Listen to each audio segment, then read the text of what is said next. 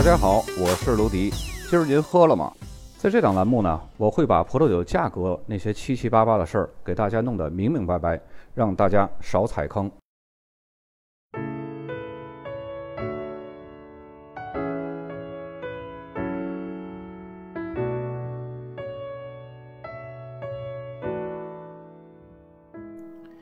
天气呢是越来越热了，起泡酒是夏天聚会团餐、家庭必备的饮品。上期节目呢，我也说到了，在夏天之前呢，把三大主流起泡酒给大家都聊明白，让大家呢可以放心的根据自己的偏好和财力去选购。谈到起泡酒啊，大家第一个会想到的一定是香槟，而且不可否认，香槟确实是起泡酒最好的代言人。但是呢，在我的起泡酒酒单里边呢，除了香槟，还有勃艮第起泡酒、卢瓦尔河起泡酒，还有西班牙的卡瓦。当然，这些酒呢都是很好喝的。如果要是要我从这些酒里边挑一个作为日常饮用，而且又百搭的起泡酒的选择的话，我会选 Prosecco，因为它很纯粹、很清澈，并且呢很适合大众的口感，可以和朋友一起喝。早期的 Prosecco 也是和香槟一样，所采用的酿造方式呢也是瓶中二次发酵法。但是呢，因为温度偏低，因此呢，导致葡萄发酵不完全，而残留糖分比较高，所以甜型的起泡酒居多，也就很难和皮埃蒙特的阿斯蒂区分开。直到上个世纪六十年代呢，将 Prosecco 的酿造方式由原来的瓶中二次发酵法改成不锈钢桶里边的二次发酵。采用这个方式呢，除了可以让发酵更完整，分离更多的糖分，而且呢，还可以完好的保留葡萄的完整香气。这个方法呢，比香槟的传统法更经济快捷。跟香槟不同的是，它不需要长时间的瓶内陈酿，而且呢，会更加突出葡萄自然水果的风味儿。因此，Prosecco 起泡酒的品质呢，也就更多取决于果汁的纯净程度。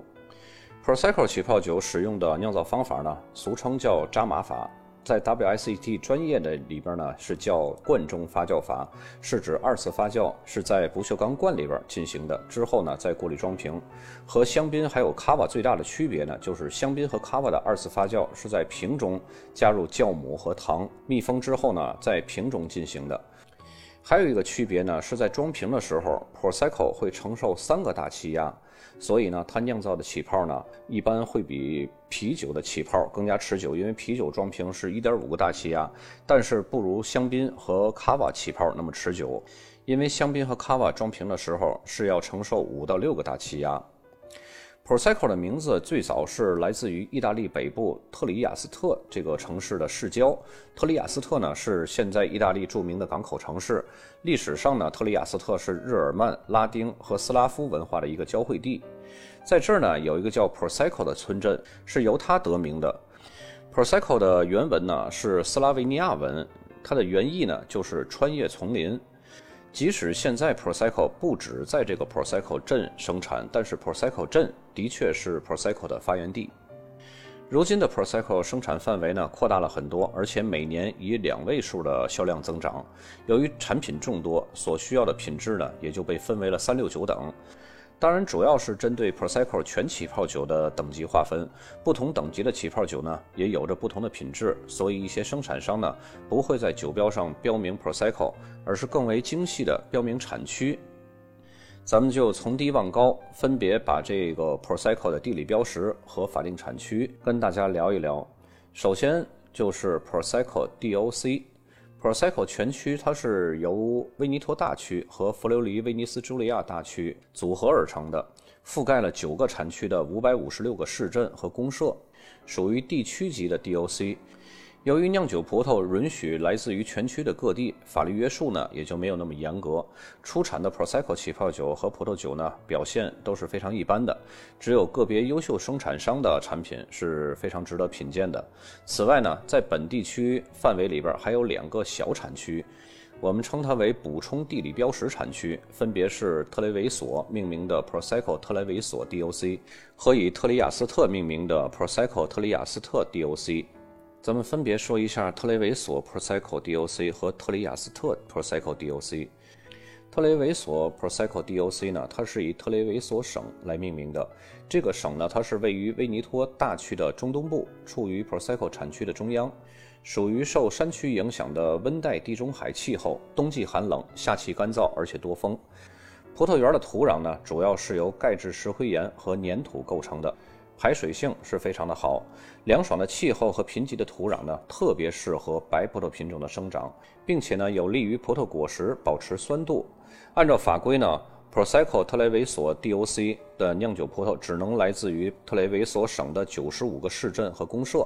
法定产区的范围呢，要比 Prosecco DOC 要小，法律约束和管制条件也就比较严格了，因此酒质呢，自然要比 Prosecco DOC 要好。接下来就是特里亚斯特 Prosecco DOC，它是以特里亚斯特省来命名的。特里亚斯特是佛罗里威尼斯朱利亚大区最小的一个省，它是位于亚得里亚海的北部的岸边。葡萄园呢，普遍是朝向西方的。虽然没有北部和东部产区的阳光充足，但是海洋的影响下呢，气候是比较温和的，很有利于葡萄生长。按照法规呢，Prosecco 特里亚斯特 DOC 呢。它的葡萄仅限于是特里亚斯特省出产的葡萄来酿造。看它的名字，感觉是产区不小，实际上呢，这是一个特别小的产区。因此呢，注有特里亚斯特的起泡酒是非常少见的。我找这个酒标也是找了很久，还没有找到。再接下来呢，大家先看一下这个金字塔。刚刚呢，咱们来说的就是金字塔的下面两层。一个是 Prosecco 大区，还有两个就是它的补充地理标识。接下来咱们要说的呢，就是优质 Prosecco 上面这三个级别了。咱们先来说一下科内利亚诺瓦尔多比亚德尼优质 Prosecco DOC。这个名字呢是成立于1962年，1969年呢升为 DOC 产区的，2009年呢又获得了 DOCG 的冠名资格。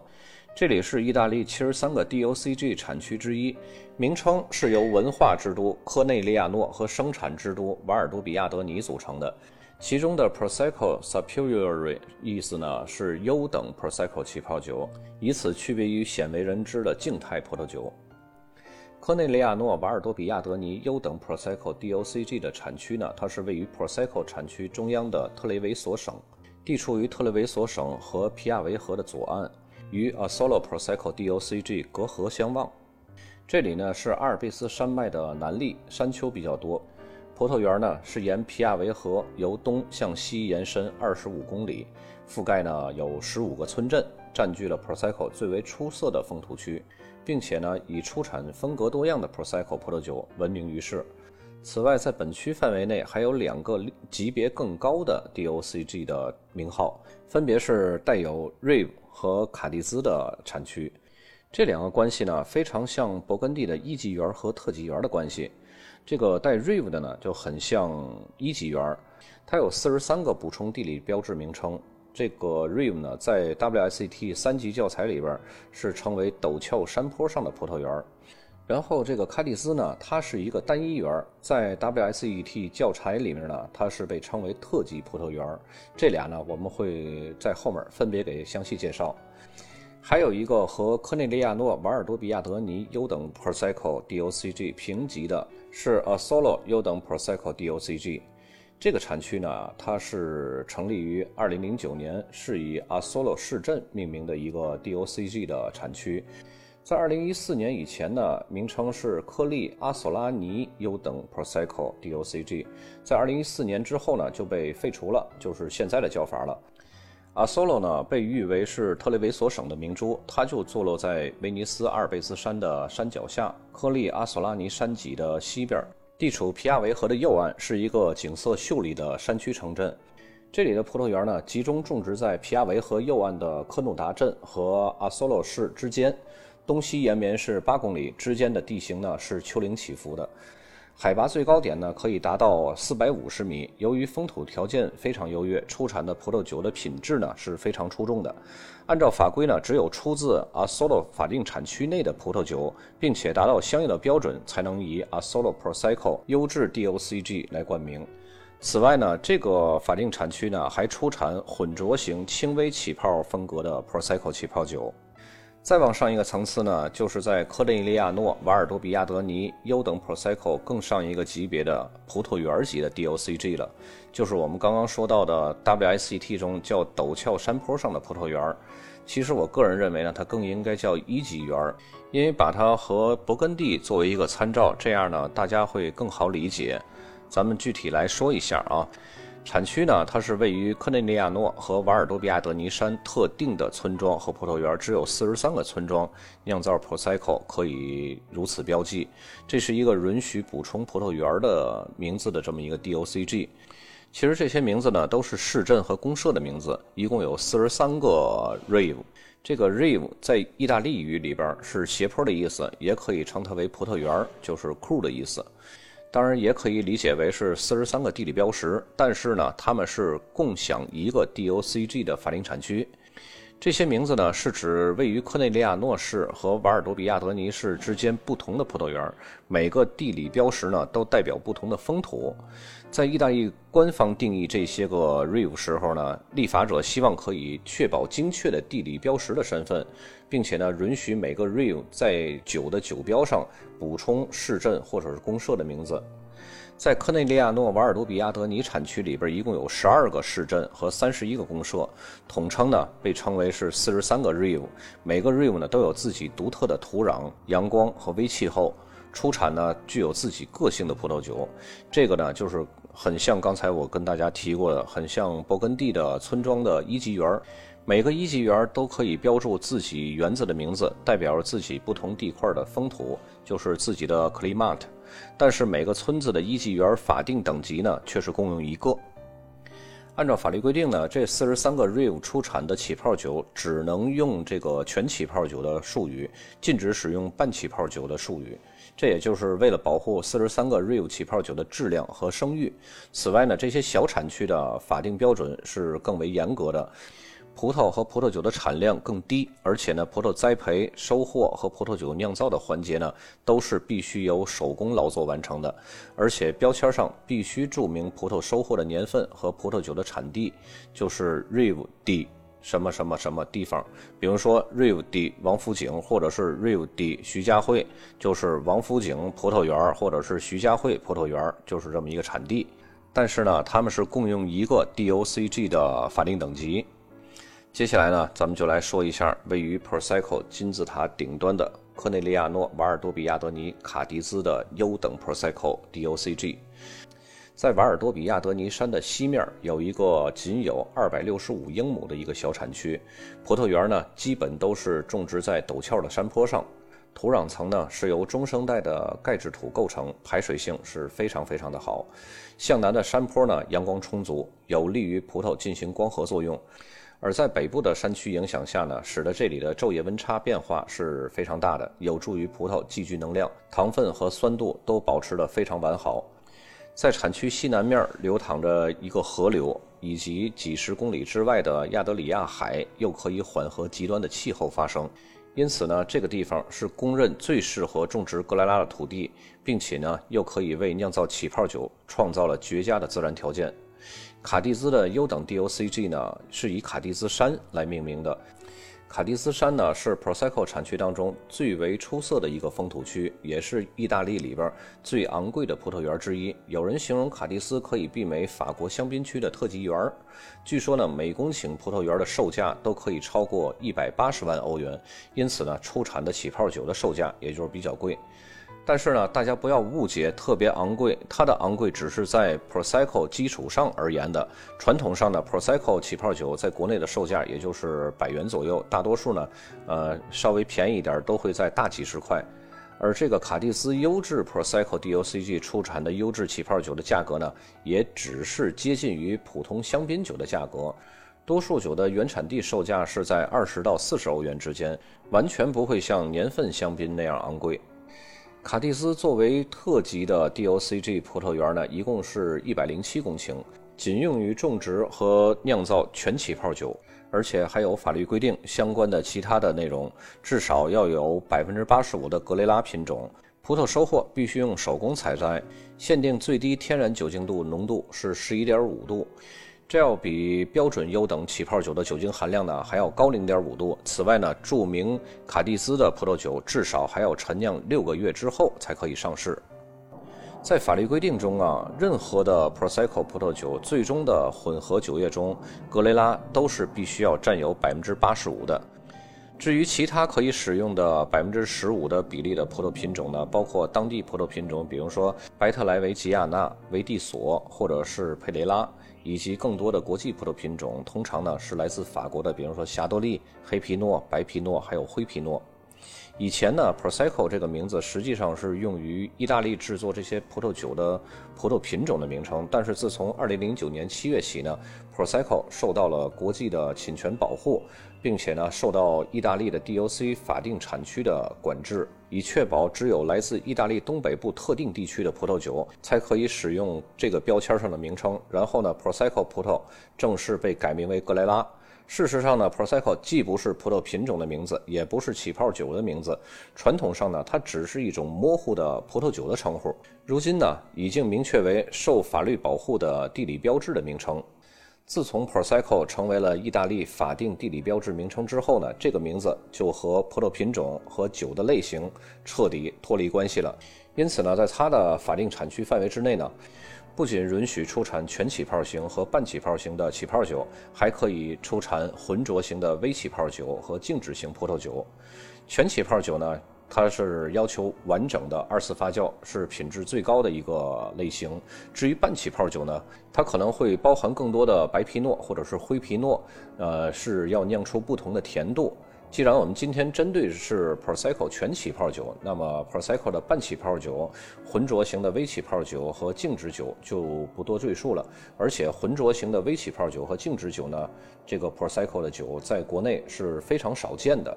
根据欧盟对葡萄酒甜度的规定呢，Prosecco 只会酿出三种风格，一个是天然干，一个是极干，一个是干型。但是由于格雷拉葡萄呢本身就果味十足，非常富有这种青苹果呀、蜜瓜呀、梨还有金银花的香气，所以呢在入口时就会有非常丰富的甜美感。市场上最受欢迎的自然是天然干型的 Prosecco，但是其他风格的 Prosecco 呢也是同样博人眼球。根据欧盟对 Prosecco 的甜度条例规定呢，Prosecco 起泡酒的含糖量分为三个等级，天然干型是每升零到十二克的残糖量。极干型呢是每升十二到十七克的残糖量，然后干型的残糖量呢是每升十七到三十二克的残糖量。其实大家呢不妨关注一下极干型，就是 extra dry 这种风格的 Prosecco。格雷拉本身自带的葡萄的风味儿、清爽的酸度和微甜的感觉呢，这三者达到了完美的平衡，造就了这种风格起泡酒的最佳的口感。我呢，在文稿当中也会给大家推荐一款非常棒的，价格也就是百元出头极干型。有想喝的朋友呢，可以在小程序里边搜索“狄先生的俱乐部”里边那个闪购板块，我也会把这个小程序的名称呢放在文稿当中。其实 Prosecco 呢是一款很百搭的起泡酒，它能跟很多种流派的美食进行搭配。它既可以作为开胃酒打开你的味蕾，还可以跟主菜进行良好的搭配。它有着很清爽的感觉，适合搭配味道不是很浓郁的食物，比如说鸡肉、豆腐、虾，还有猪肉，还能起到清洁口腔的作用。凭借着甜美的香气和丰富的气泡呢，Prosecco 还可以跟辛辣的这些个咖喱来配餐。此外呢，还有像泰式、粤式、港式以及新加坡这样的东南亚美食，也和 Prosecco 有着很好的兼容性。产区介绍呢，以上已经很详细了。接下来呢，咱们来看酒标。首先，第一张图，大家看到右边箭头指向的就是 Prosecco DOC，左边的箭头左下角的箭头指向的是它的风格极干型。接下来这酒标呢，大家看到右下角是 Prosecco DOC，左边的箭头。指向的大家还有没有印象？这个是在咱们讲卡瓦那一期的节目里边，就是他们卡瓦产区的第二大卡瓦生产商菲斯奈特酒庄。同时呢，他们在意大利也开设了酒厂，生产起了 Prosecco 起泡酒。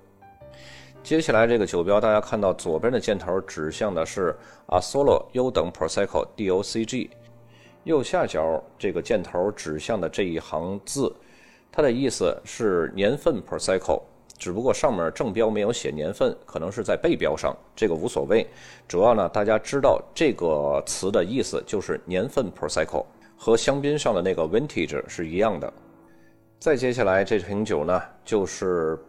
Prosecco 的金字塔顶端的。左边箭头指向是科内利亚诺瓦尔多比亚德尼，然后右边箭头指向是卡迪兹优等 Prosecco DOCG，就是卡迪兹特级园生产的优质 Prosecco。再接下来这酒标，大家看一下，